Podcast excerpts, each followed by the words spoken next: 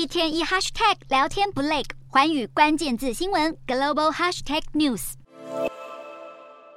投资人将关注集中在为期两天的利率会议。根据芝加哥商品交易所的工具 FedWatch 显示，联准会有九十九趴的几率九月会跳过升息。然而，美债十年殖利率却已经攀升至四点三六趴，创二零零七年以来新高。美股四大指数全数收黑，道琼指数下挫一百零六点五七点，收三万四千五百一十七点七三点。纳斯达克小跌。三十二点零五点，收一万三千六百七十八点一九点。标普五百微落九点五八点，收四千四百四十三点九五点。